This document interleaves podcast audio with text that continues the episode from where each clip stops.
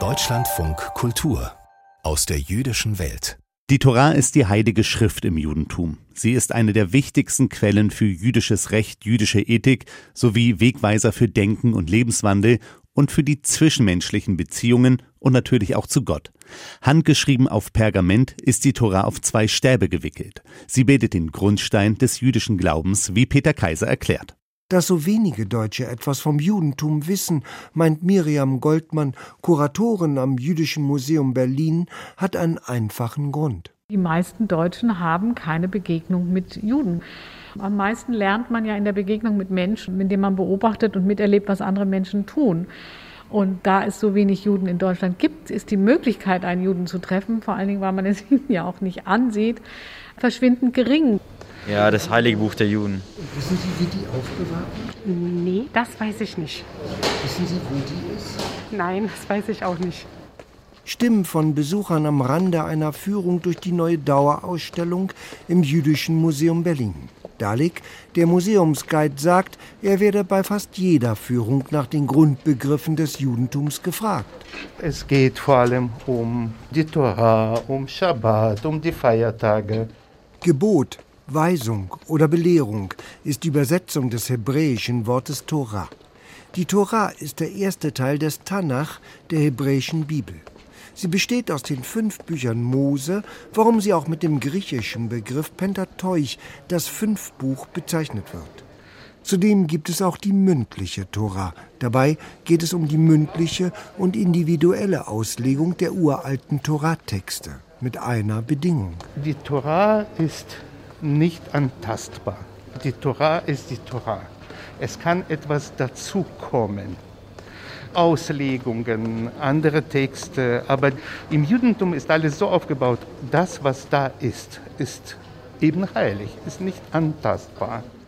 Die Tora ist auf handgefertigtem Pergament geschrieben, das aus mehreren Häuten koscherer, also reiner Tiere besteht.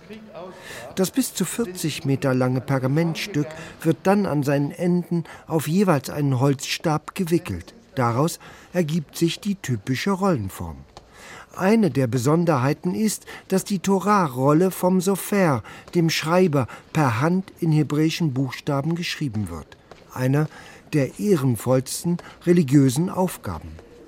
Vor jeder Schreibsitzung mit Gänse, Kiel und reiner Tinte bittet der Sofer Gott um genügend physische wie psychische Kraft. Denn macht der Sofer nur einen Fehler beim Schreiben einer neuen Tora-Rolle, muss er von vorn beginnen. Wie hier an der Jerusalemer Klagemauer wird die Tora in den Gottesdiensten zwar inbrünstig gelesen, doch ist dieses Lesen eher ein Singen. So nah wie in Jerusalem ist man dem einstigen Tempel nirgendwo auf der Welt. Es drängen sich die Gläubigen um die Tora, die jedoch nicht mit bloßen Fingern berührt werden darf. Daher gehört neben dem Toramantel, dem Schild und dem Wimpel ein silberner Stab, der Torazeiger, zum traditionellen Toraschmuck. Und jede Tora besteht aus 54 Wochenabschnitten und am Schabbat kommen mindestens zehn erwachsene Männer in die Synagoge. Diese Tora wird aus dem Schrank rausgeholt, aus dem Aaron Kodesh. Und daraus wird vorgelesen. Da werden Männer aufgerufen zum Vorlesen. Und es wird penibel aufgepasst, sowohl beim Schreiben der Tora auch beim Lesen, dass jeder Buchstabe stimmt.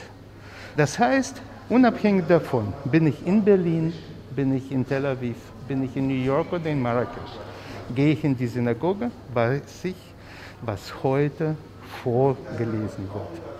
Und jedes Jahr, wenn jüdisches Jahr vorbei ist, ein neues Jahr anfängt, wird diese Rolle zurückgerollt und wir fangen an, neu zu lesen.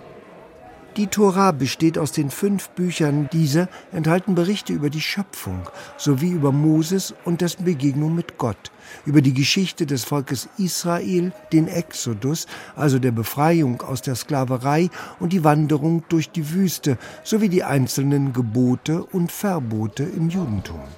Es geht darum, dass Leute versuchen, in diesen Geschichten über Liebe, Verrat, Kriege, die gewonnen wurden und verloren wurden, versuchen Hinweise zu bekommen, wie man das heutige Leben lebt, unseres kompliziertes Leben lebt.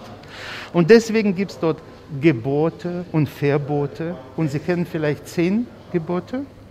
Die gehören eigentlich zu 613.